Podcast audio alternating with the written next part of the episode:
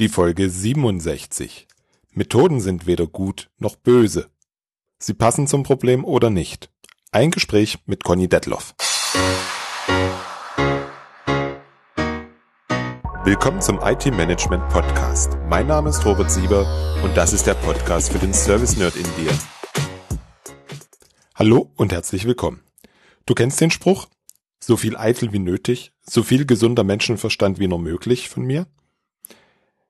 Da steckt drin, woran ich glaube. Ich glaube, dass Menschen Probleme lösen und dazu brauchen sie Werkzeuge. Und zwar genau in der Reihenfolge. Methoden geben uns Scheinsicherheit. So ein kleines Zitat von Conny Detloff aus dem heutigen Interview. Conny und ich, wir sprechen über Methoden um den Umgang mit ihnen. Wenn du beginnst darüber nachzudenken, dann kommst du schnell auf viele interessante Themen. Unterschied zwischen Fehler und Irrtum, Entscheidungsfindung Organisation und Führung.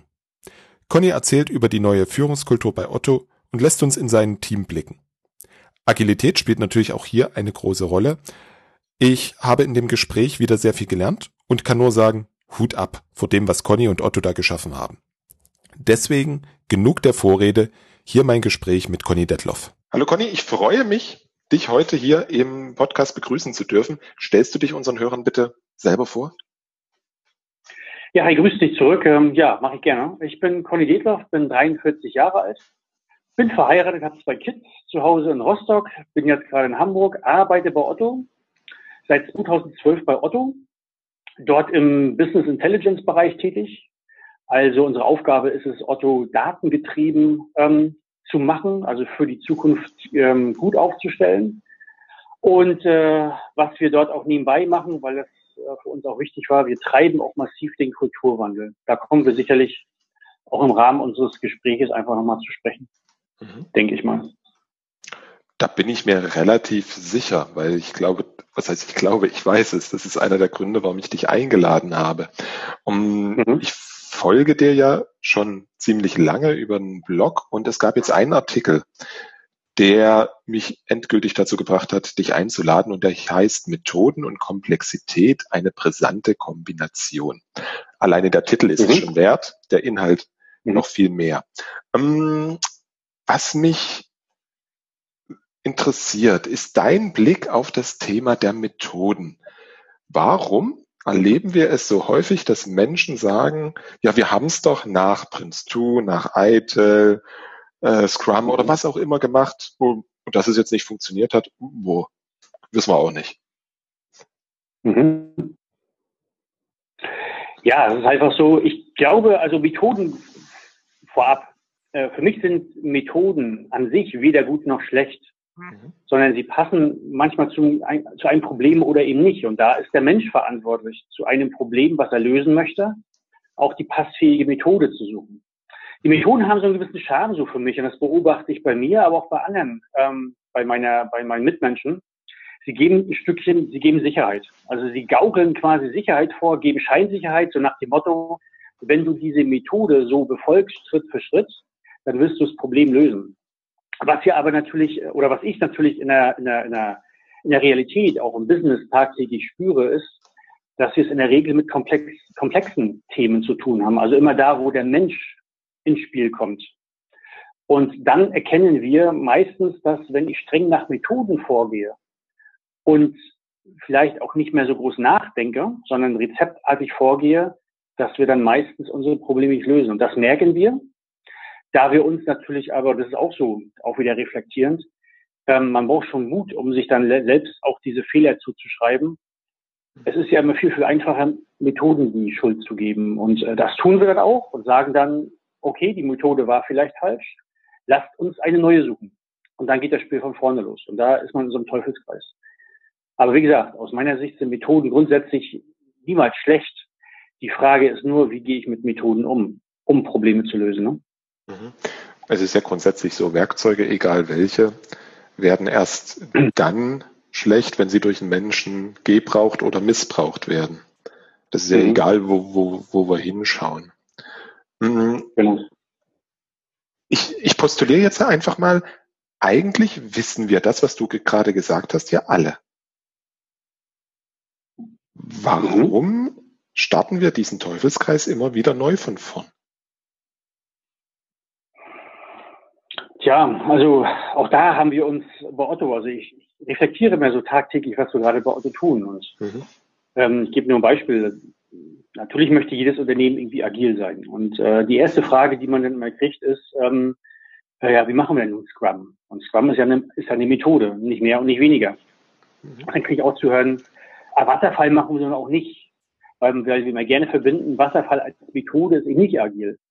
Ähm, und ich glaube, das muss man so ein bisschen entmystifizieren. Ähm, nur, und das ist halt genau der Punkt, ich glaube, dass wir uns gerne so auf Methoden stürzen, ist, grundsätzlich sind wir Menschen ja so energieeffiziente Typen. Mhm. Also wir haben es ja nun mal gern, wenn wir, wenn wir ein Problem lösen, egal was wir tun, dass wir das eben sehr energieeffizient machen. Und Denken ist eben nun mal nicht energieeffizient. Denken kostet Zeit, kostet Energie, kostet Kraft. Und, äh, und das merken wir natürlich auch, weil strengt an. Ähm, und dementsprechend ist, glaube ich, der, der Punkt da einfach, das ist einfach der Charme der Methodik zu sagen, okay, wenn andere das auch gemacht haben und damit Erfolg hatten, dann kann das für uns ja nicht schlecht sein. Und dann definiert man das gerne als Best Practice und dann stiefelt man los. Ja, und wie gesagt, wenn man dann keinen Erfolg hatte, dann war halt die Methode schuld. Auch das ist, hat den Charme einer Methodik. Man muss sich selber nicht an den Pranger stellen. Man muss sich selber nicht hinterfragen, weil auch dieses Hinterfragen, warum hatte ich keinen Erfolg, ist ja wieder nicht energieeffizient, weil da muss ich wieder nachdenken. Das muss ich ja tun. Und ich glaube, das ist so ein bisschen das, was wir beobachten. Und dagegen zu steuern, ist, glaube ich, grundsätzlich, ähm, ähm, grundsätzlich wichtig. Da muss man halt auch die richtige Haltung dazu haben, mit Methoden umzugehen. Aber wie gesagt, was ich feststelle, und wie gesagt, auch bei mir manchmal, äh, eigentlich, du sagst es ja richtig, Methoden sollten eigentlich nur Werkzeug sein, also Mittel zum Zweck. Nur ganz, ganz häufig nämlich war, dass eben wir Menschen Werkzeug der Methode werden und wir nur noch ausführendes, ausführendes Organ sind, quasi wie eine Maschine handeln. Und ähm, das, das muss man irgendwie durchbrechen. Ist aber schwierig genug, weil sich das über Jahre, glaube ich, auch Unternehmen oder aber auch bei uns im sozialen Umfeld einfach so durchgesetzt hat.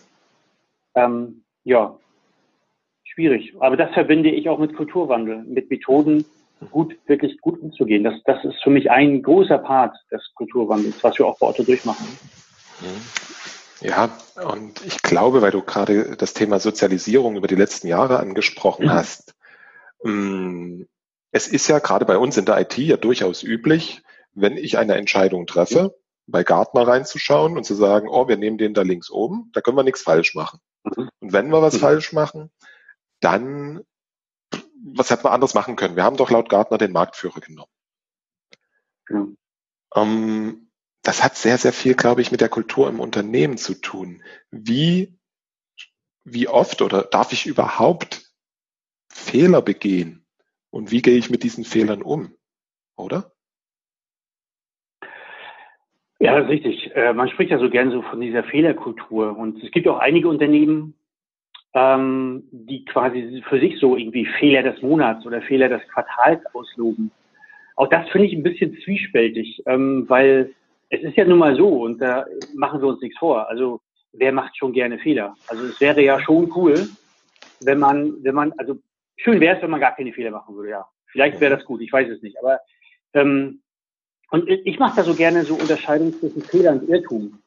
Mhm. Ähm, deshalb sage ich also, Irrtümer sollte man begehen, begehen wir auch, ähm, weil das ist etwas, weil im Thema Komplexität in komplexen Umfeldern wird man wird man nie genau wissen, wenn man eine Entscheidung trifft, ob die richtig ist. Das ist ja gerade das ist ja gerade die DNA in Entscheidung, weil wenn ich vorher genau weiß, was richtig ist und wo ich hinlaufen muss, ähm, dann muss ich ja quasi eigentlich gar nicht mehr entscheiden, dann ist die Entscheidung ja schon quasi gefällt. Dann muss ich es nicht mehr tun. Ähm, und dementsprechend sind wir von Irrtümern nicht gefeit, was auch, glaube ich, ganz gut ist, weil das lässt den Zufall zu. Und so kommt man auf Themen, die man vielleicht vorher gar nicht gedacht hätte. Fehler, glaube ich, und das ist so definiere ich für mich Fehler. Fehler ist etwas, wo man sagt, ich tue etwas und ich hätte und ich hätte vielleicht vorher wissen sollen, dass ich das ähm, nicht tun sollte. Bei Rot über die Ampel fahren. Also das ist irgendwo, wenn ich, dann, wenn ich das trotzdem tue, ist für mich kein Irrtum, sondern das ist ein Fehler, weil da kann mir was passieren. Also da, da würde ich ja auch sagen, also wenn dann wirklich was passiert, würde ich so einen Fehler niemals ausloben. Den würde ich auch niemals loben und niemals abfeiern, weil das hätte ich wissen können. Es gibt also bestimmte Sachen, die wissen wir, vielleicht aus Erfahrung, und die sollte man dann nicht tun. Und ich glaube, die, die Krux dabei ist es wirklich zu unterscheiden, was ist Fehler, was ist Irrtum. Wenn ich dort ähm, kurz einhaken darf. Ja. Das heißt, einen Fehler begehe ich bewusst, indem ich gegen Wissen oder Regeln verstoße. Also er passt und ja. das Irrt, der Irrtum passiert zufällig. Weil, weil ich vielleicht, ja, so würde ich so sagen, weil ich vielleicht in einer Situation entscheide, wo es keine Regel, kein Vorgehen gibt, ähm, weil es den nicht geben kann, mhm. weil man eben die Zukunft nicht vorhersehen kann. Ne? Da treffe ich eine Entscheidung und dann muss ich einfach mal gucken, wie meine Umwelt reagiert, muss das aufnehmen, die Signale der Umwelt aufnehmen und muss dann Erkenntnis gewinnen und unter Umständen dann meine Entscheidung revidieren oder halt äh, weitermachen. Das, mhm. das, verbinde, das verbinde ich mir so ein bisschen, das ist auch so ein bisschen dieser BI-Kontext, wo wir unterwegs waren mit Closed Loop. Also im Unternehmenskontext könnte man sagen, ein Unternehmen muss mit seinem Markt, mit seiner Umwelt einen geschlossenen Regelkreislauf bilden. Und zwar genau deshalb, weil tagtäglich Entscheidungen getroffen werden, wo man zum Zeitpunkt der Entscheidung nicht weiß, ob sie richtig ist. Heißt, ich muss diese Entscheidung austesten am Markt, muss gucken, wie reagieren meine Kunden, meine Wettbewerber und so weiter und muss dann eben entsprechend, entsprechend dieser Reaktion dann wieder unter Umständen neue Entscheidungen treffen und die wieder austesten. Und so komme ich aus dem Closed Loop ähm, nicht heraus. Genau. Also, aber ich bin, ich bin dabei. Siehst du das ähnlich? Hast du die gleiche Erfahrung? Für, für mich ist jetzt die Unterscheidung zwischen Irrtum und Fehler erstmal neu. Finde ich interessant, okay. Hm, weil Fehler, Fehler, also die Fehlerdefinition in meiner Welt bisher war dieser zufällige Fehler, jetzt nicht das absichtliche. Das habe ich komplett ausgeblendet, weil sowas macht man ja nicht. Und Eigentlich von daher, nicht. bitte? Eigentlich nicht, nee. Eigentlich sollte man das nicht tun. Genau, und wenn man es mhm. doch tut und schneller fährt als erlaubt, dann ist es kein Fehler, dann ist es halt shit happens, wenn man geblitzt wird. Mhm. Ähm, von daher finde ich die, die, die Unterscheidung sehr gut und ich glaube auch, dass es für uns wichtig ist, zu experimentieren, auszuprobieren, Entscheidungen wirklich endlich mal zu treffen und nicht erst versuchen, alles zu sammeln, so dass wir dann eigentlich gar nicht mehr entscheiden müssen, um dann daraus mhm. zu lernen und dann wieder neue mhm. Entscheidungen mit dem neuen Wissen treffen zu können. Aber das ist, mhm. glaube ich, auch etwas, was in Unternehmen häufig nicht wirklich funktioniert. Ich habe jetzt auf dem Flug gerade ein Buch gelesen, da geht es um Verkauf, Lösungsverkauf. Und eine mhm. Erkenntnis aus einer sehr groß angelegten Studie war, dass Unternehmen heute eher im Konsens kaufen. Mhm. Also es gibt nicht mehr den Entscheider, der sagt, das will ich jetzt haben, sondern es müssen am liebsten alle zustimmen und sagen, ja, das wollen wir, ja, den Anbieter wollen wir, um das ja. Risiko so gering wie möglich zu halten. Und das lähmt eine Organisation ja fürchterlich. Absolut, ja. Ähm, das ist auch das, was ich wahrnehme. Gebe ich dir vollkommen recht. Ähm, das durchleben wir auch gerade durch das Leben unseres neuen Führungsverständnisses, was wir bei Otto haben, dass wir sagen, ähm, nicht mehr, was auch richtig ist, nicht mehr nur die Führungskräfte treffen die Entscheidung, sondern Experten, also die, wirklich die Experten, die an der operativen Basis sind. Und dann fängt es aber natürlich an, schwierig zu werden. Ähm, wer sind denn die Experten? Ähm, das muss man, das muss ja auch entschieden werden ähm, es gibt ja auch dieses, da bin ich ja auch ähm, in dieser Gruppe, es gibt ja auch einen Blog Unternehmensdemokratie und es wird ja auch gerne mal so nach dem Motto, lass mal so gesamtdemokratisch entscheiden. So, und wo ich dann mal frage, ja, soll denn wirklich jeder dann entscheiden dürfen, der gerade mal Lust hat auf dieses Thema? Und da gebe ich dir recht, da verliert man Zeit. Mhm. Und da gibt es irgendwo diesen schmalen Grad. Es dürfen nicht nur, ähm, es sollte nicht nur Führungskräfte Entscheidungen treffen, es sollten auf der anderen Seite, auf dem anderen Pol, aber auch nicht alle dabei sein, sondern es sollten, und irgendwo diesen schmalen Grad zu finden, genau die, also kontextabhängige, so sage ich es mal so schön, Entscheidungen zu treffen. Das heißt, die Leute, die gerade zu einem bestimmten Thema die meisten Skills, die meiste Erfahrung haben, die sollten auch dann die Entscheidung treffen. Und äh, aber genau das ist das Schwierige, immer wieder den Kontext zu erkennen und dann die richtigen Leute zu haben, die dann auch die Entscheidung treffen können. Das ist schon echt ein, und das ist das, was ich gerade wahrnehme, das ist wahnsinnig schwierig. Ähm, das ist ein Prozess, den man als Unternehmen durchlebt. Und natürlich, je größer ein Unternehmen ist, umso schwieriger. Und das verbinde ich unter anderem auch mit Kulturwandel. Also eine komplett neue Entscheidungskultur zu, zu, zu installieren. Und ähm, das, das ist eine extrem herausfordernde Geschichte, weil es da ganz, ganz viel um Kommunikation geht und soziale Interaktion. Wie gesagt, wir können mit Technologie können wir super umgehen. Mhm. Da können wir fast, also auch bei Otto, fast jedes technologisches Problem, was man so hat, mhm. da finden wir eine Lösung. Aber wenn es dann um uns Menschen geht, und da zähle ich Entscheidungen zu, du hast ja gerade gesagt, Konsens oder Konsententscheidung gibt's ja auch, wo man nur sagt, habe ich, habe ich etwas dagegen, diese Entscheidung, ansonsten enthalte ich mich. Es ist schon, es ist eine schwierige Kiste, ja. Also das Thema Entscheiden ist, ähm, ist wahnsinnig schwierig, ja. Aber das ist halt Unternehmensführung, ne? Ja, das ganze ja. Thema Führen ist, wird immer schwieriger. Und ich, ich sage immer so flapsig, es wird schwierig, wenn es menschelt. Alles andere ist beherrschbar, alles andere kriegen wir hin. Um, nur die mhm. soziale Interaktion.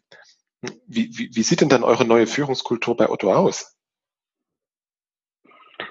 Ja, wir haben, wir haben eine Unterscheidung getroffen, dass wir gesagt haben, ähm, es gibt Arbeiten am System und Arbeiten im System. Mhm. Erstmal, und das war ganz wichtig, uns zu sagen, dass wir gesagt, also dass wir für uns wirklich uns klar gemacht haben, dass Strukturen, die man im Unternehmen hat, und dazu zähle ich äh, Prozesse, aber auch Methoden, Regeln, ähm, auch Hierarchien und so weiter, also alle Strukturen, die man im Laufe der Zeit installiert hat im Unternehmen, die konditionieren Menschen im Denken und im Handeln.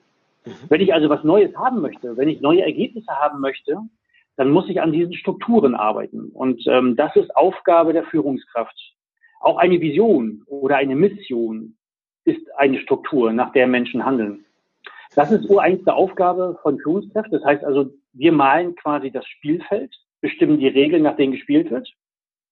Und dann hast du die Experten, die fachlichen Experten, die dann im System arbeiten. Und äh, die treffen dann inhaltliche Entscheidungen auf Basis der Regeln, die wir, die du als Führungskraft definiert hast. Und so machen wir Entscheidungen, wie gesagt, arbeiten am System, arbeiten im System. Und ich als Führungskraft muss ich ganz klar sagen, ich habe mich auch im Zuge dessen neu definiert. Das heißt, ich definiere mich als, als ähm, Dienstleister meiner Mitarbeiter.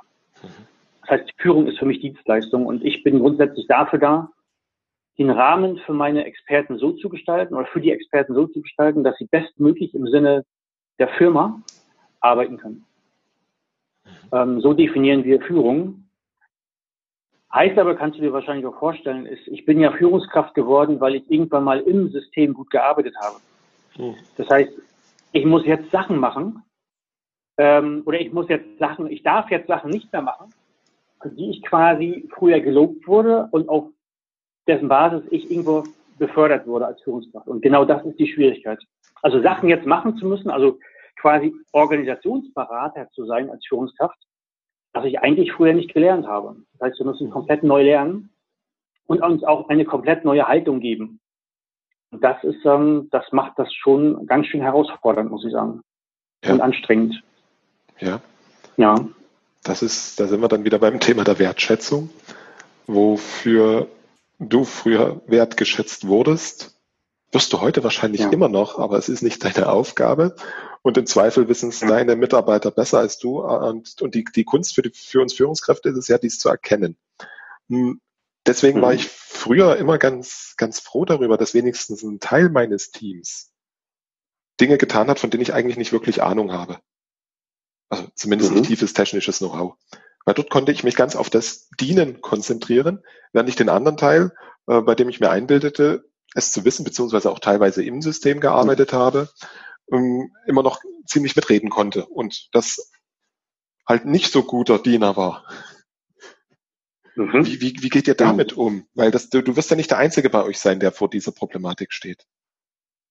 Nee, ist richtig. Also wir haben wir haben uns ja bei Otto so komplett crossfunktional aufgestellt. Das heißt, ähm, wir sind weggegangen von, ich bleib mal beim BI-Kontext und erkläre es mal ein bisschen, wie wir aufgestellt waren früher. Wir haben früher in Funktionen gedacht, wie man das im Unternehmen so macht. Ähm, mhm. Auf Unternehmenskontext heißt so Vertrieb, Einkaufs, Logistik. Im BI-Kontext, wo wir unterwegs waren, wie gesagt, da sind wir ungefähr 200 Menschen bei Otto. Da haben wir uns aufgeteilt in, es gab Datenmodellierer, es gab Report-Entwickler, es gab Datenextrahierer, Data Scientists, das heißt, Experten haben zusammen in Teams gearbeitet. Und immer dann, wenn man ein Projekt hatte, hatte man sich die Experten zusammengeholt und man hatte temporär ein Projektteam, die nach Projektende dann wieder auseinandergegangen sind. So haben wir früher gearbeitet. Und jetzt haben wir uns auf, jetzt haben wir uns sogenannt, also cross-funktional aufgestellt. Das heißt, mhm. wir haben so Standing Teams, wo Experten zusammenarbeiten. Mhm. Ähm, und ähnlich wie auch für Führungskräfte. Also auch wir Führungskräfte definieren uns jetzt quasi als, als Team, als cross-funktionales Team. Und ähm, da ist es halt Aufgabe bei uns im Team zu erkennen, wenn jemand ähm, vielleicht wieder gegen unser definiertes Führungsverständnis verstößt, dass wir uns gegenseitig genau darauf aufmerksam machen. Wir sagen, hey, halt, stopp. Haben wir uns eigentlich ein anderes Leitbild gegeben? Warum bist du jetzt gerade so inhaltlich? Also ich gebe dir ein Beispiel. Wenn wir, wir machen jeden Morgen ein Daily Stand-up bei uns, dass wir uns grundsätzlich erzählen, wie man es im agilen Kontext kennt. Was habe ich gestern gemacht? Ähm, was mache ich heute? Wo habe ich Probleme? Und wenn wir dann merken, dass wir ähm, ganz, ganz viel über Inhalte reden, ja, dann stellen wir uns dann die Frage, warum ist denn das eigentlich so? Also ist das unser Thema? Äh, sollten wir nicht eigentlich andere Arbeiten haben, andere Aufgaben? Läuft das da überall? Warum reden wir gerade über Inhalte? Das ist so ein bisschen das, so ein Merker, so ein Signal, wo wir sagen, halt, stopp, ähm, sind wir nicht zu inhaltlich? Sollten wir das nicht den Experten überlassen? Weil das sind wir mittlerweile nicht mehr, weil wir nicht mehr Tag für Tag an der Basis arbeiten. Und so machen wir uns gegenseitig, das ist irgendwie so, so, so, so, so, so ein Team-Ding, wo wir uns dann gegenseitig darauf aufmerksam machen, dass wir vielleicht mal wieder nachjustieren sollten. Das Führungskräfteteam sind das, Entschuldige, die, die, ist das alle, hm? sind das alle Führungskräfte von Otto oder in Bereiche wieder geteilt? Ähm, jetzt spreche ich nur für BI, also BI okay. äh, bei Otto. Ähm, da sind wir jetzt ungefähr zwölf Führungskräfte und wir bilden ein Team. Und wir machen da mittlerweile auch keine Unterscheidung mehr in IT oder nicht IT, weil wenn du dir so eine gesamte Wertschöpfungskette mal anguckst, mhm. mhm. ähm, wo du sagst, okay, ich, ich, wir als BI, wir erstellen beispielsweise einen Report, ja, ein Report, damit, äh, damit Menschen im Fachbereich besser Entscheidungen treffen können. Wir haben den Kennzahlen und so weiter. Dann musst du natürlich den Report umsetzen. Das heißt, du brauchst IT-affine BI, du brauchst BI-Entwickler, du brauchst aber auch Produktmanager. Mhm. So definieren wir das. Das heißt, du brauchst Menschen, die grundsätzlich verstehen, was unsere Fachbereiche eigentlich an Geschäftsprozessen haben. Die verstehen, ähm, wo gibt es da Probleme. Das heißt, die müssen die Sprache der Fachbereiche ähm, sprechen. Ähm, und das sind dann, das sind dann keine Umsetzer. Und da machen wir aber, wie gesagt, in unseren crossfunktionalen Teams überhaupt keine Unterscheidung. Haben wir früher gemacht, weil wir in Funktionen gedacht haben. Und jetzt denken wir in Wertschöpfungsketten, also prozessual.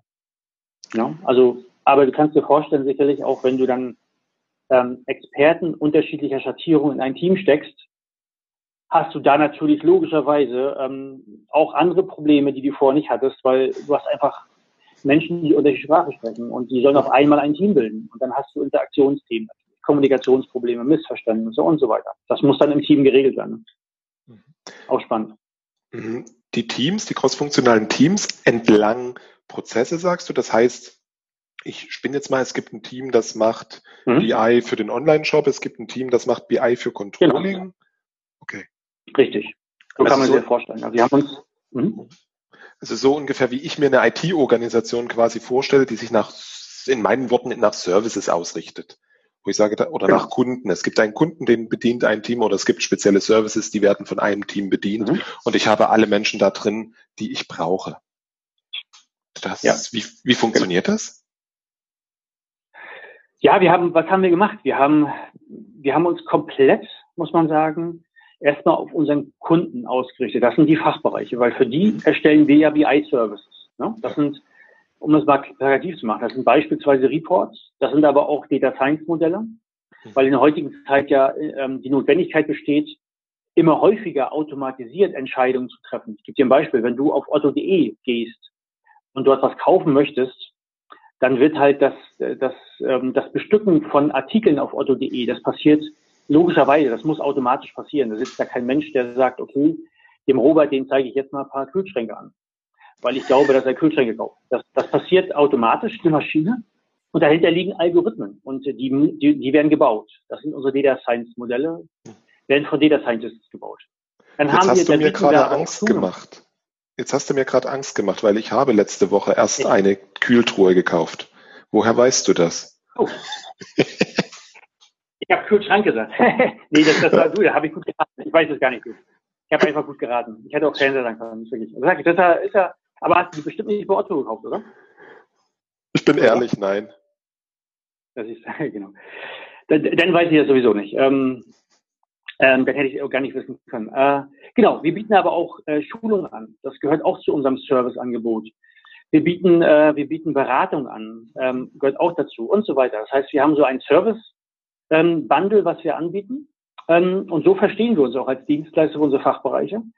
Und da haben wir halt geguckt, weil für mich bedeutet, sich auf den Kunden einzulassen, ähm, sich auch entsprechend das Kunden zu schneiden. Das heißt, wo haben unsere Fachbereiche essentiell unterschiedliche Anforderungen an uns? Das heißt, wo müssen auch unsere Teams unterschiedlich arbeiten, weil die Anforderungen unterschiedlich sind. Und so sind wir dann zu unseren in Summe sieben cross-funktionalen Teams gekommen, weil wir eben beispielsweise Online-Marketing haben als Fachbereich, aber auch äh, Finance Controlling. Und alleine die Bereiche haben unterschiedliche Anforderungen die wir unterschiedlich bedienen müssen. Also haben wir unterschiedliche Teams. Mhm. Ähm, und so haben, das war der erste Schritt. So haben wir uns aufgestellt. Und das war, ja. Und jetzt machen wir so sukzessive, machen wir ähm, immer wieder Optimierung an den Strukturen. Mhm. Weil auch das war so ein bisschen, glaube ich, ein Musterwechsel für uns. Als wir gestartet haben, hatten wir kein Zielbild im Kopf. Also wir haben jetzt nicht gesagt, so in x Jahren müssen wir da und da stehen. Warum nicht? Weil wir es gar nicht können. Wir haben uns, wir gucken uns in regelmäßigen Abständen unsere Probleme, wo wir glauben, da könnten wir besser werden. Dann stellen wir uns die Frage, können wir dieses Problem struktureller Natur äh, lösen? Heißt, müssen wir vielleicht Teams neu schneiden? Müssen wir neue Rollen definieren? Ähm, und wenn wir glauben, das ist der Fall, dann tun wir das und testen es aus. Auch da wieder wir haben vorhin von dem, du erinnerst dich, von dem Closed Loop gesprochen, geschlossener Regelkreis, Test-and-Learn-Zyklus, Experimente machen. Wir treffen da Entscheidungen, wo wir nicht wissen, ob die, ob die richtig sind oder nicht, aber wir sind halt aus. Und äh, auch in der Vergangenheit haben wir einige Entscheidungen getroffen, die sich nachträglich als nicht gut herausgestellt haben. Das haben wir dann revidiert. Ist aber gar nicht schlimm.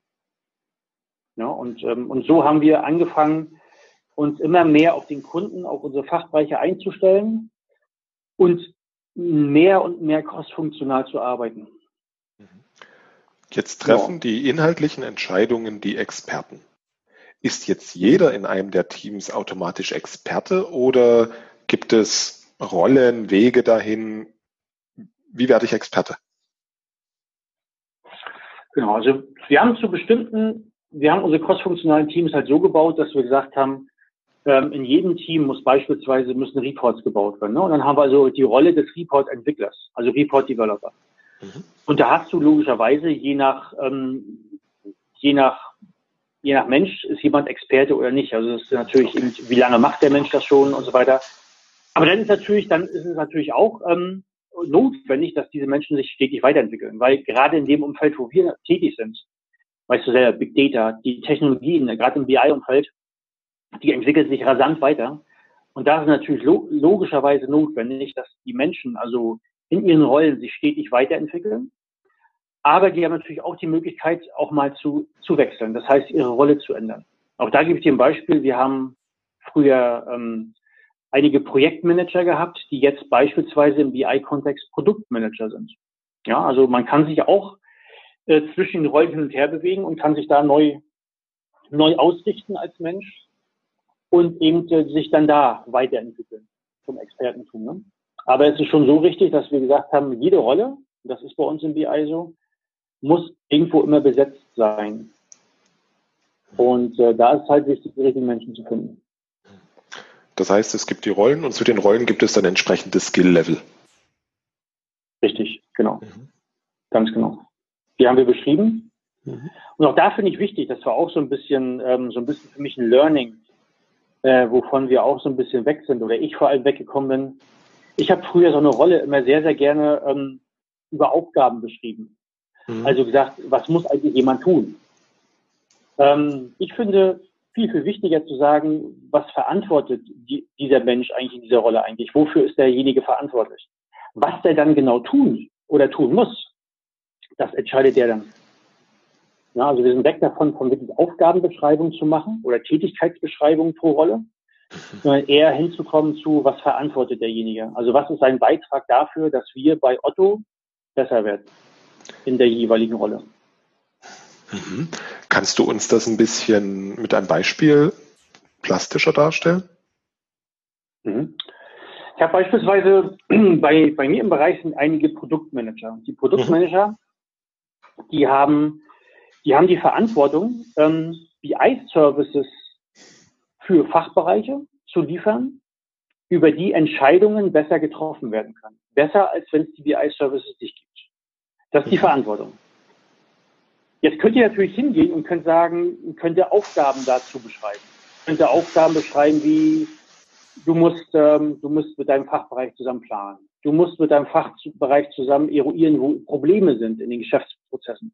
Du musst mit deinem Fachbereich, mit deinem Fachbereich ähm, zusammen eruieren, wo könnte, wo könnten Daten noch gut sein, äh, die man braucht. Das ist alles Tätigkeitsbeschreibung. Das könnte man natürlich tun. Wo ich aber sage, das sollten eigentlich Experten viel, viel besser wissen als ich, was zu tun ist, um eine, um eine gewisse Verantwortung wahrzunehmen. Ähm, dadurch haben die Menschen natürlich auch für sich dann viel mehr Verantwortung und auch Entscheidungsfreiheit, was sie jetzt gerade tun. Das heißt, ich gebe nicht vor, was gemacht wird, sondern nur, was soll rauskommen. Also ich verbinde es mal so schön mit dem, mit dem Stichwort Ergebnis, ergebnisgetrieben steuern und nicht Anwesenheits- oder Aufgabengetrieben. Ja, also Aufgaben sind ja auch nur mittels zum Zweck. Entscheidend ist, was rauskommt. Und das ist zum Beispiel, wie man, wie, wie ich glaube, was gut ist, wenn man entsprechend Menschen auf, auf für eine Rolle begeistert oder sagt, was sind eigentlich, äh, was ist eigentlich dein, deine Verantwortung? Nicht was ist deine mhm. Aufgabe, sondern was ist deine Verantwortung. Mhm. Aber da ist wirklich so. Also, vielleicht hast du die Erfahrung auch gemacht. Und die habe ich in den letzten Jahren so gewonnen. Ähnlich wie bei Methoden, weil du hast ja vorne auch gefragt, ähm, was ist eigentlich der Charme von einer Methode? Ähnlich wie bei Rollen. Ähm, wenn Menschen sich total mit einer Rolle identifizieren, ist das auch wieder in meinen Augen ähm, nicht so wahnsinnig zuträglich. Denn das haben wir auch wahrgenommen, wenn du im Wandel beispielsweise feststellst, dass du eine Rolle vielleicht gar nicht mehr brauchst, weil gewisse Skills nicht mehr erforderlich sind. Ein Mensch sich aber wahnsinnig hart mit seiner Rolle identifiziert, dann hinterfragt er sich in dem Sinne sofort gleich ähm, mit. Gibt die Rolle nicht mehr, dann gibt es mich als Menschen ja auch nicht mehr. Wir hatten das Thema bei uns, wir haben irgendwann entschieden, dass wir keine Projekte mehr machen.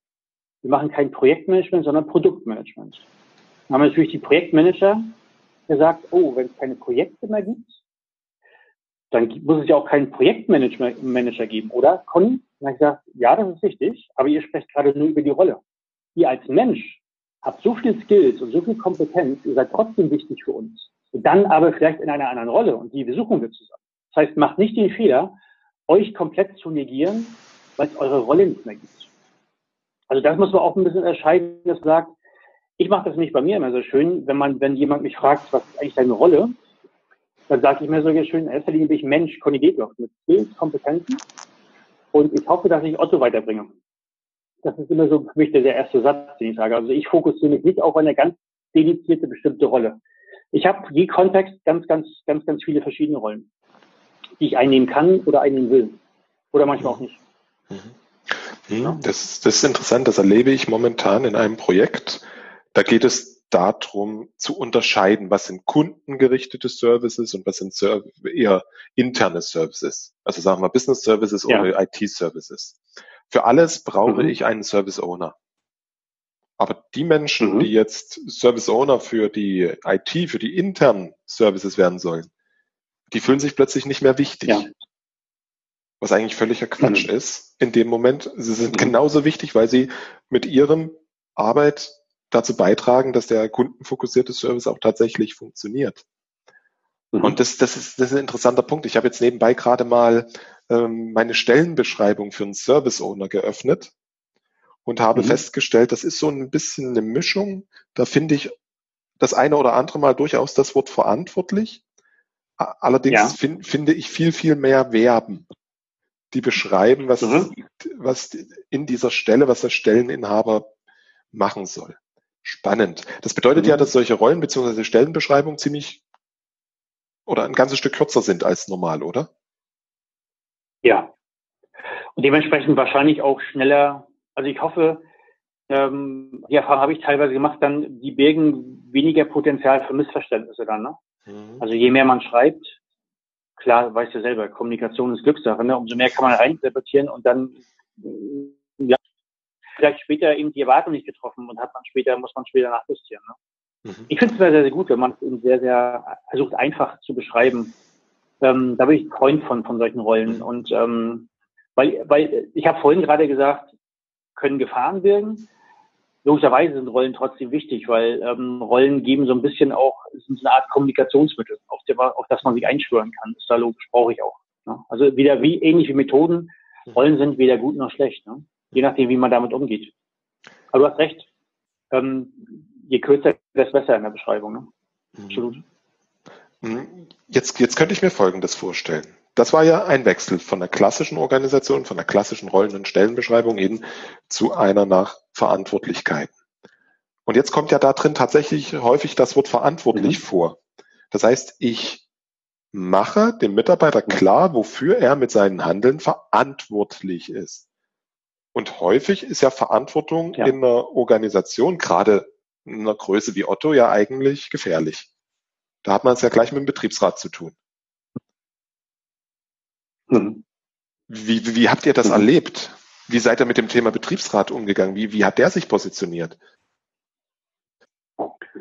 Es ist ja so, dass, dass wir bei Otto haben ja, der, der Gruppenvorstand hat ja vor gut zwei Jahren den Kulturwandel ausgelobt. Das heißt, es war, es war grundsätzlich äh, nicht nur, nicht nur das Recht äh, der einzelnen Bereiche, sich zu ändern, sondern sogar eine Pflicht. Wir mussten uns strukturell anders aufstellen, weil wir genau gemerkt haben, gewisse Strukturen passen einfach nicht mehr. Und, das, und von daher war, war der Betriebsrat von Anfang an äh, tief involviert in ganz, ganz vielen Themen, die wir gemacht haben und immer dabei.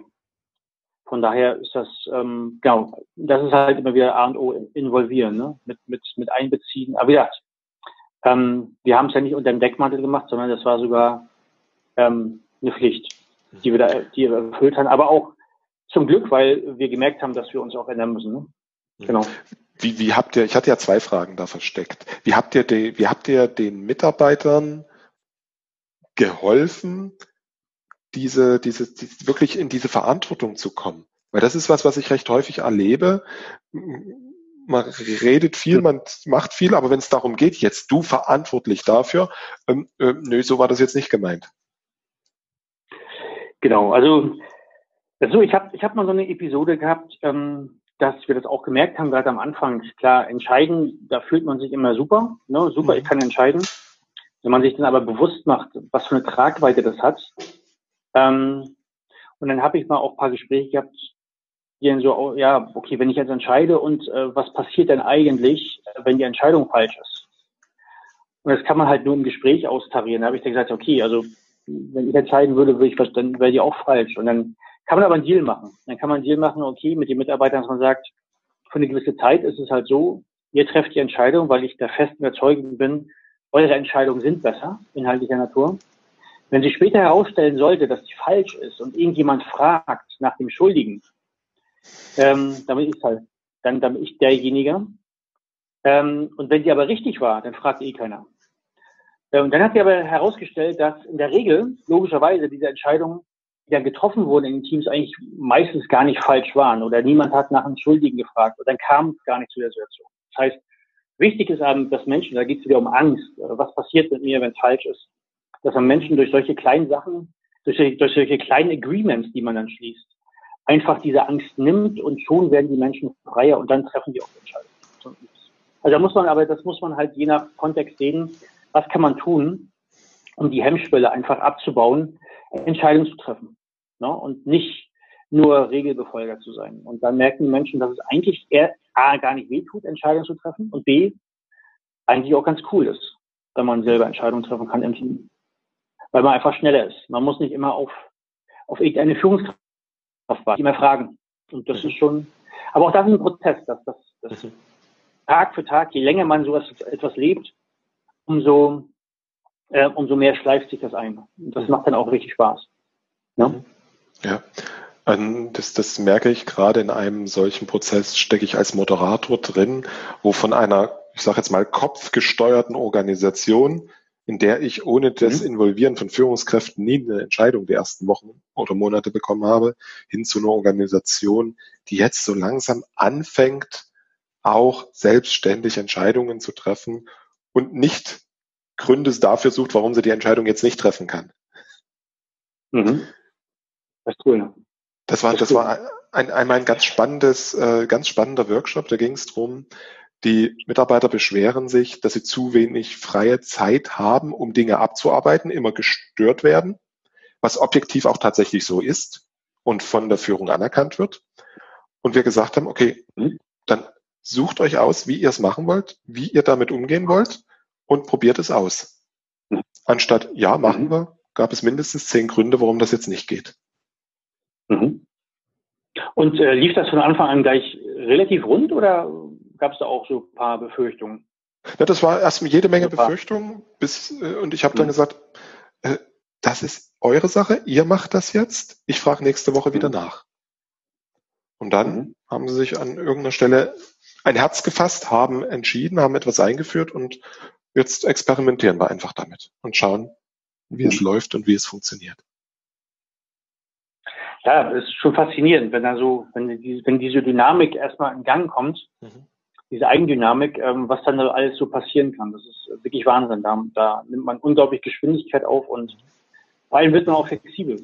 Ähm, mhm. also man kann dann viel, viel besser als Team logischerweise auf Änderungen reagieren. Und das ist ja genau das, was auch teilweise Agilität ausmacht, dass man auf Änderungen reagieren kann und nicht erst wieder irgendwelche Entscheidungsschleifen durchlaufen muss und dann einfach viel zu langsam wird.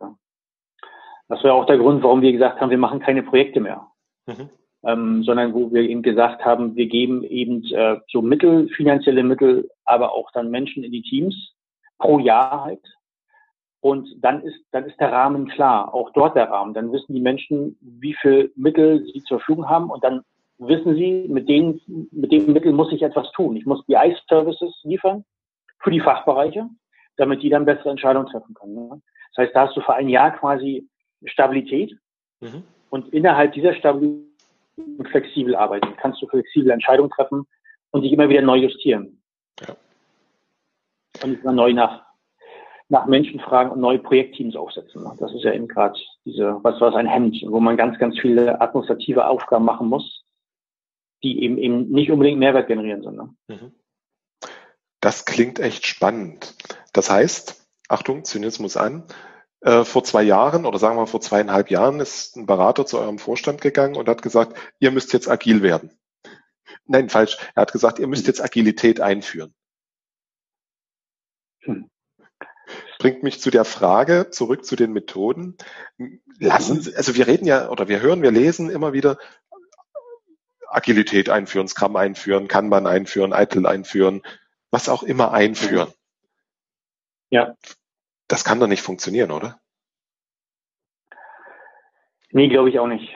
Also ich glaube erstmal daran vielleicht, ähm, das ist für mich das Wichtige, wenn, wenn ich, wenn wir über Methoden reden, egal was es ist, Scrum, Kanban, dann, dann versuchen wir zu ergründen, wie eigentlich derjenige gedacht hat, der diese Methode eingeführt hat. Welchen Kontext hatte er? Und was, was bedeuten bestimmte Sachen? Ich gebe dir ein Beispiel bei Kanban wenn da, wenn es da über WIP-Limits geht, ja, dann ist natürlich einfach, wenn ich jetzt einfach wie, wie, wie eine Maschine sage, ich brauche da ein WIP-Limit von drei oder vier und das darf nicht überstiegen werden pro Spalte.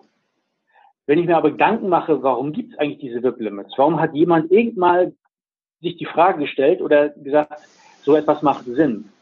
Dann kann man viel besser ähm, und viel effektiver auch mit dieser Methode, mit, mit Kanban umgehen. Und genau darum geht es, dass man versteht, was eigentlich hinter dieser Methode steckt. Und dann wird diese Methode für mich Mittel zum Zweck. Sonst ist sie ein Selbstzweck. Und dann bin ich nur der Methodenausführer. Denn wenn man versteht, warum eine, bestimmte Methode so geht oder nicht geht, erst dann kann man sie auch adaptieren für seinen bestimmten Kontext.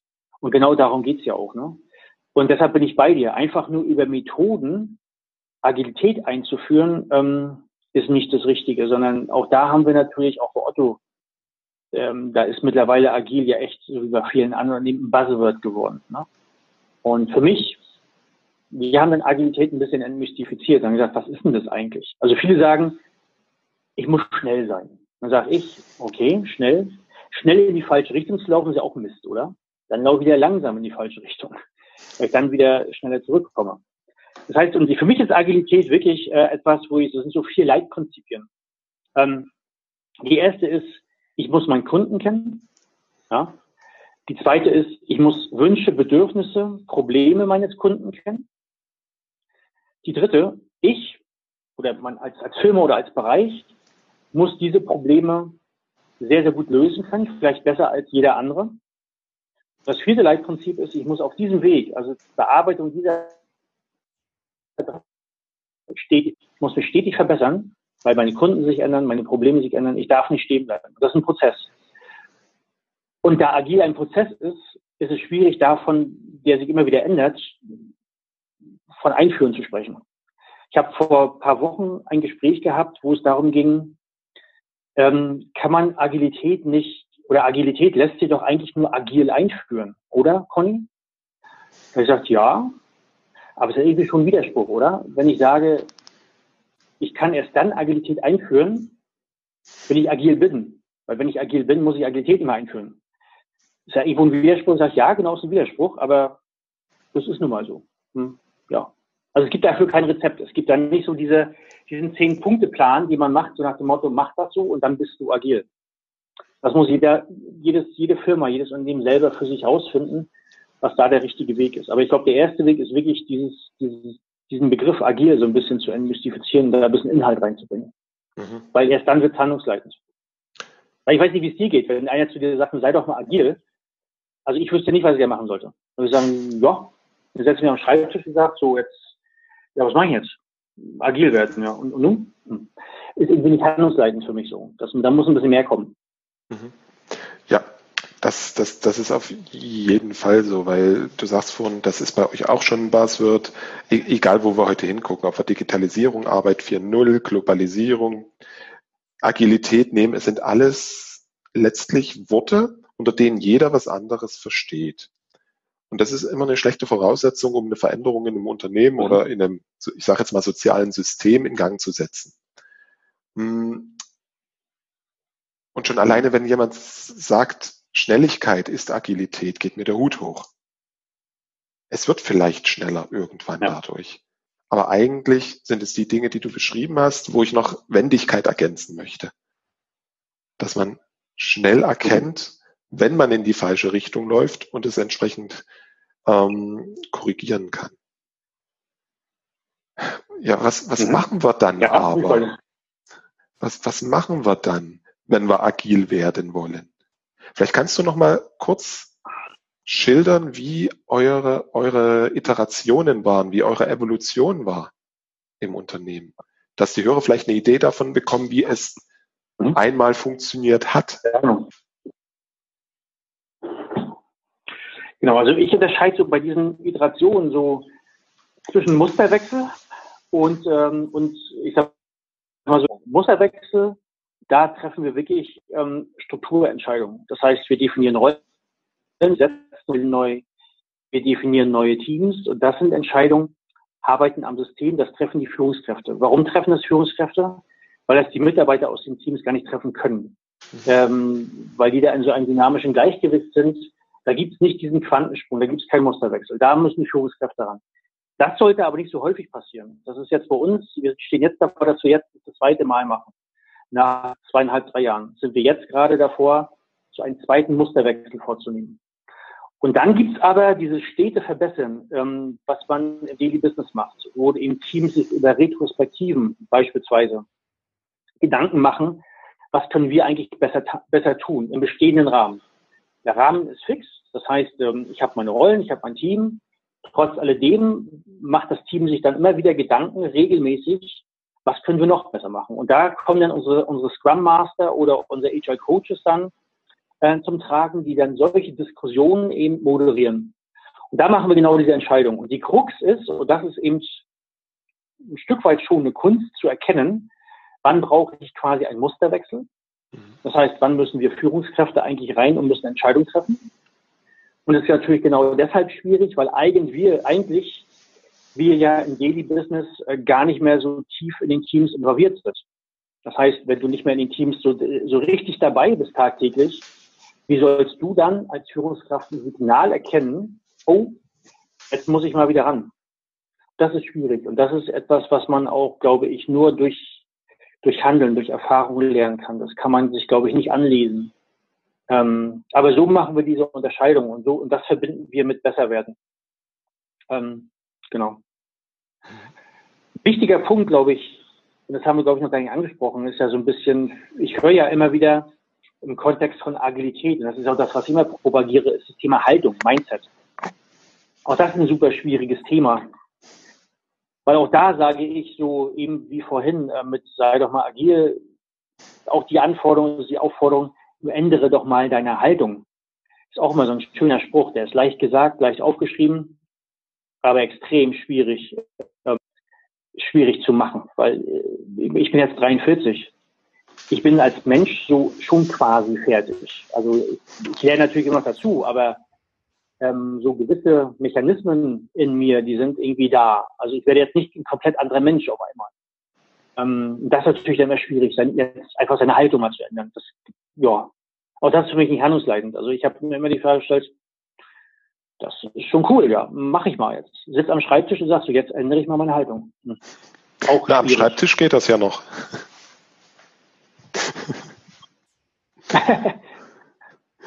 also äh, für die Hörer, ich habe mich gerade. Ja, hm? Bitte? Hörst du auch ähm, oft immer dieses Thema Mindset oder Haltung im Kontext Agilität und dass, dass die doch entscheidend wäre und dass man die doch dann irgendwie anpassen muss und so weiter? Das höre ich halt relativ selten.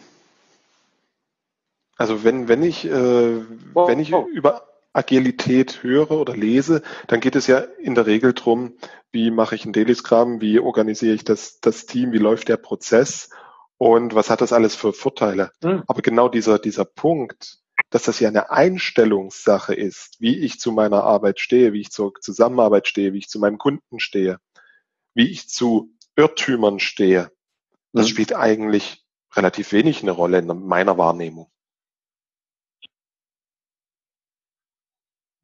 Wow. Echt? Mhm. Und, und, das heißt, äh, du glaubst, im Kontext von Agilität sind eher sind dann die Methoden wichtiger? Oder? Äh, nee, das ist das, was ich wahrnehme, das, was ich sehe. Das ist, das ist nicht, nicht meine Haltung an ah, der Stelle. Okay. Jetzt habe ich verstanden. Okay, jetzt verstehe ich. Ja. Weil ohne, ah, okay. ohne, ohne das richtige klar. Mindset funktioniert ja, ja, okay. es ja nicht. Nee. Aber das ist das halt, was, wo wir wieder am Anfang sind. Da kommt einer mit dem Scrum Guide, sagt, hier so machen. Das habe ich übrigens schon in fünf Firmen so gemacht. Das funktioniert. Und man mhm. nimmt diese gleichen Leute, schicke sie auf eine Scrum-Schulung und drei Tage später hat man jetzt sein Scrum-Team und seine Sprints und wundert sich, dass es erstmal mhm. noch schlimmer wird als vorher. Genau.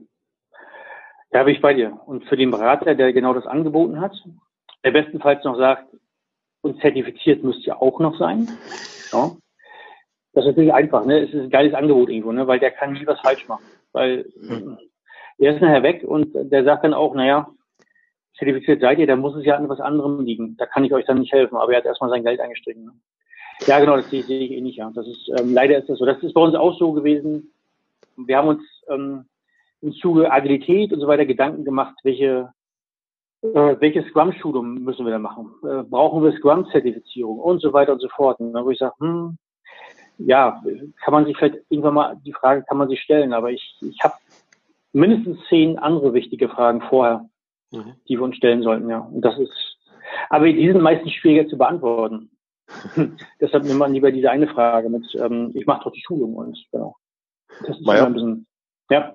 Wo wir jetzt dann wieder an dem Punkt sind, woran wird dieses Schulungsunternehmen oder der Berater gemessen? Natürlich am Prüfungserfolg was ich an dem, in dem Moment immer so verwerflich ja. finde, ist, gerade wir, die äh, in der IT, wir haben diese ganze Geschichte ja schon mindestens einmal mit ITIL durch. Gleiche Geschichte, hm. neue Methode, funktioniert super, schickt sie zur Foundation-Schulung, schickt sie zur Zertifizierung, schickt mhm. einige zum Service Manager oder zum Expert und dann wird das schon. Und dann führen wir es noch ein. Da haben wir eigentlich über die letzten fünf Jahre, sechs Jahre, zehn Jahre gelernt, dass es nicht funktioniert. Warum machen wir denselben Quatsch jetzt schon wieder?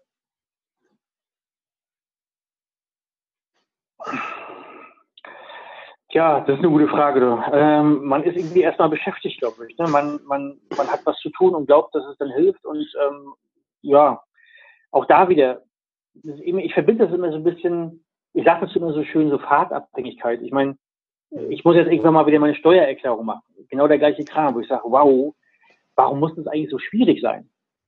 Ähm, wo ich mir aber gleich die Frage stelle, was wäre eigentlich, wenn das einfach wäre? Also wenn das jeder einzeln für sich machen könnte, ähm, dann bräuchte man keine Steuerberater mehr.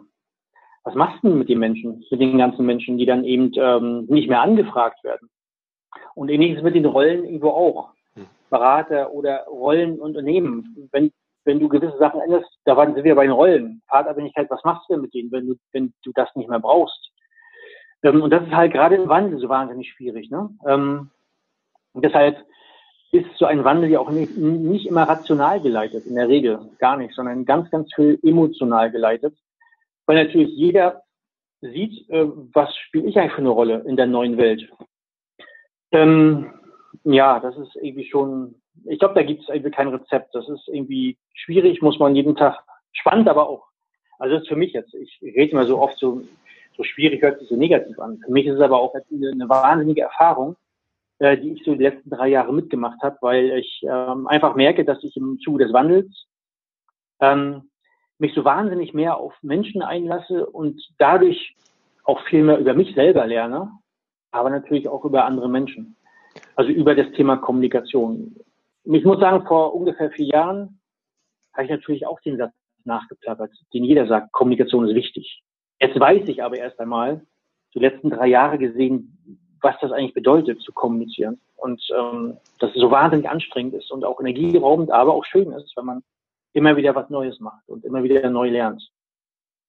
Ja. Und ich glaube einfach, dass das, ähm, ja, das ist der Schlüssel, glaube ich. Der Schlüssel zum, zum Erfolg. Ja. Die Kommunikation und das, hm. ähm, ich, ich suche jetzt gerade das richtige Wort, nicht, dass ich wieder ein Böses erwische das Einbinden der Beteiligten. Ich glaube, das richtige Buzzword wäre mhm. dazu, die Bete äh, Betroffenen mhm. zu Beteiligten zu machen. Aber darüber, so weit will ich jetzt nicht gehen, dass wir darüber mhm. auch noch reden. Ähm, mhm. Es ist ein wahnsinnig spannendes Thema und ich kann bestätigen, mhm. je mehr ich darüber lerne, je mehr ich darüber oder damit Erfahrung sammle, umso, umso ja, ich sage immer, umso schlimmer wird es für mich, wenn ich in einer Umgebung bin, wo das Ganze eigentlich ja. gar nicht wertgeschätzt wird, wo das Ganze gar nicht äh, funktioniert, wo es anders läuft, alt läuft oder falsch läuft. Ja. Und das ist dann für mich immer besonders mhm. schmerzhaft. Hm. Keine Ahnung. Es gibt Keine ja. Deshalb bin ich auch so wahnsinnig froh. Also, sorry. Nee, sprich. Das, das kann ich nachvollziehen, was du gerade gesagt hast. Deshalb bin ich auch so wahnsinnig froh bei Otto, weil ich, ich schreibe ja schon äh, seit 2009 meinen Blog und beschäftige mhm. mich mit Systemtheorie, Chaos-Theorie und Philosophie, Kybernetik und so weiter. Hatte aber nie wirklich die Chance, das irgendwie im Daily Business ähm, mal wirklich mhm. anzuwenden und mal auszutesten. Und ähm, das habe ich jetzt. Und das ist wirklich total spannend und darüber bin ich total glücklich. Ähm, das gibt mir auch total die Kraft, da mhm. diesen Wandel zu begleiten. Weil das ist schon echt sehr, sehr, sehr, sehr geil. Mhm. Ja, hatte ich früher nicht. Da habe ich nur drüber geschrieben und durfte es aber nicht anwenden das war halt ein bisschen schwierig dann. Ne? Und da wird man so ein bisschen, manchmal auch ein bisschen missmutig mhm. darüber, über diesen Fakt. Also das, was du da kann ich total nachvollziehen. Wenn man erkennt, dass es eigentlich anders gehen sollte, es dann aber trotzdem nicht machen darf, das ist Schied. Mhm. Wir haben jetzt über ganz viele verschiedene Themen gesprochen. Agilität, ähm, fortschrittliche Organisation. Wir sind ein bisschen, klein wenig bei der Digitalisierung vorbeigekommen, Kommunikation, Menschen, Führung. Wenn, für, wenn ich jetzt in den Urlaub, also für viele steht der Urlaub ja noch bevor, äh, wenn ich jetzt in den mhm. Urlaub ein oder zwei Bücher mitnehmen möchte, welche würdest du mhm. mir ans Herz legen? Ähm, genau, also ich, wir persönlich haben uns so von, von genauso zwei Denkmodellen im Wandel leiten lassen. Einmal ist es das eine Denkmodell, das Viable System Model, das VSM mhm. von Stafford Beer. Und da gibt es ein sehr, sehr schönes Buch. Der Stafford Beer, muss man sagen, der hat seine Gedanken damals extrem schwierig formuliert. Mhm. Es gibt aber jetzt ein extrem schönes Buch von Mark Lambert. Mhm. Ähm, der hat nämlich, der hat nämlich, muss man, kann man mal irgendwie googeln, da findet man ein Buch von ihm. Mehr hat er, glaube ich, nicht geschrieben, aber Freiheit in der Organisation.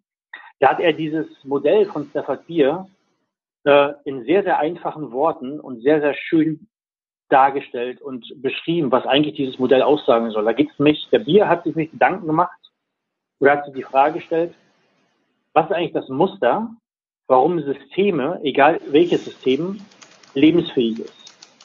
Also der Mensch, Unternehmen, Pflanzen, was auch immer. Er hat, er hat die Hypothese gehabt, dass dahinter immer ein gleiches Muster liegt. Das heißt, dass diese Systeme irgendwie immer gleichartig nach einem Muster funktionieren. Ähm, heißt also, wenn man dieses Muster anwendet, kann man nach diesem Muster seine Unternehmen strukturieren. Und das haben wir getan. Mhm. Das ist also das erste Buch. Also ich habe gerade, warte kurz, ich habe gerade gegoogelt. Ja. Das Buch heißt, um ja. genau zu sein, Freiheit und Verantwortung für intelligente Organisationen. Werde ich natürlich in den Shownotes verlinken, dass ihr das einfach findet. Das ist, ist ein sehr geiles Buch, ja. Ähm, okay, weil das genau. werde ich mir dann sofort holen, weil ich totale mhm. Schwierigkeiten mit dem Viable System Model habe, das zu verstehen. Ah, okay. Genau, das, da muss man dazu sagen, der, der Marc, der mittlerweile ein sehr, sehr guter Freund und Kollege, der hat mich damals angeschrieben, weil er vom Bekannten erfahren hat, dass ich mich damit auskenne, ähm, mit, mit dem VSM und ich sollte doch mal reviewen. Da hat er totale Angst gehabt, dass ich das Buch zerreiße. Habe ich nicht, weil ich habe das VSM durch dieses Buch erst richtig verstanden. Das war sehr, sehr, sehr cool. Also es ist wirklich sehr schön beschrieben und sehr einfach und danach, ich glaube, also nach dem Buch ähm, beginnt man Unternehmen komplett neu zu denken. Das finde ich echt, also ein geniales Buch. Ich habe von zwei Denkmodellen gesprochen. Ne? Einmal das, mhm. das Viable System Model und das zweite sind ähm, das Denkmodell Theory of Constraints, also TOC von Eliahu Goldratt. Der Goldratt hat sich Gedanken gemacht und das ist eine Ebene unter dem VSM der hat sich Gedanken gemacht, wie eigentlich Wertschöpfungsketten funktionieren. Ich habe ja vorhin darüber gesprochen, dass wir crossfunktionale Teams gebaut haben bei Otto. Und so ein crossfunktionales Team bedient ja immer eine Wertschöpfungskette, also end-to-end. -End. Von einer Anforderung hin zu einem Service, was eine Anforderung bedient. Und der hat sich Gedanken gemacht, wie man solche Wertschöpfungsketten steuert, hat er auch komplett neue Denkparadigmen aufgestellt, die man so aus der klassischen BWL gar nicht kennt. Ähm, und da gibt es ein sehr, sehr schönes Buch. Er hat seine Gedanken in Romanform verfasst. Das Buch heißt Das Ziel. Ein sehr geniales Buch. Also wirklich in Romanform, deshalb extrem, wie 250 Seiten. Man liest das so dermaßen schnell weg. Ähm, vor allem spannend, spannend geschrieben. Da ist so ein, so ein, so ein Kollege, der einfach ähm, seine Roman, sein, sein, sein, sein Titel hält dort, sein Roman hält, der muss eine, der muss ein Werk retten. Ein Werk kurz vor Bankrott die in, in, den, in den roten Zahlen stehen. Und ähm, da kriegt er die Aufgabe, innerhalb von x Monaten dieses, ähm, dieses, diese Fabrik auf, auf grün zu stellen, also wieder, wieder rentabel zu machen. Und da trifft er seinen Freund, einen Physiker, die ihm total neue Denkideen mit auf den Weg gibt und ihm damit ähm, den Impuls gibt, komplett neu zu steuern. Und das wird da in Romanform beschrieben, auch sehr, sehr genial. Also die beiden Denkmodelle haben wir angewendet und dafür genau diese beiden Bücher, die sind phänomenal gut. Mhm. Klingt spannend. Ich habe nebenbei, naja, nicht gegoogelt, sondern Amazon. mhm. Und die Bücher werde ich mir auf jeden Fall zulegen. Supi. Um, ähm, mhm. Auch wenn ich immer wieder in Newsletter Links zu dir einstreue, erzähl uns doch bitte noch zum ja. Schluss, wo wir dich im Internet überall finden. Ja, sehr gerne. Ich habe ich hab erst noch meinen eigenen Blog, nenne ich Reise des Verstehens. Ähm, eine Reise, die niemals endet. Das ist hier unter blog-conny-detlauf.de. Das ist also mein Blog da, also mein Heimatblog zum Beispiel, also auf mein Heimatblog. Und da bin ich noch Gastautor auf zwei weiteren Blogs. Einmal auf dem Blog der Unternehmensdemokraten, www.unternehmensdemokraten.de slash blog.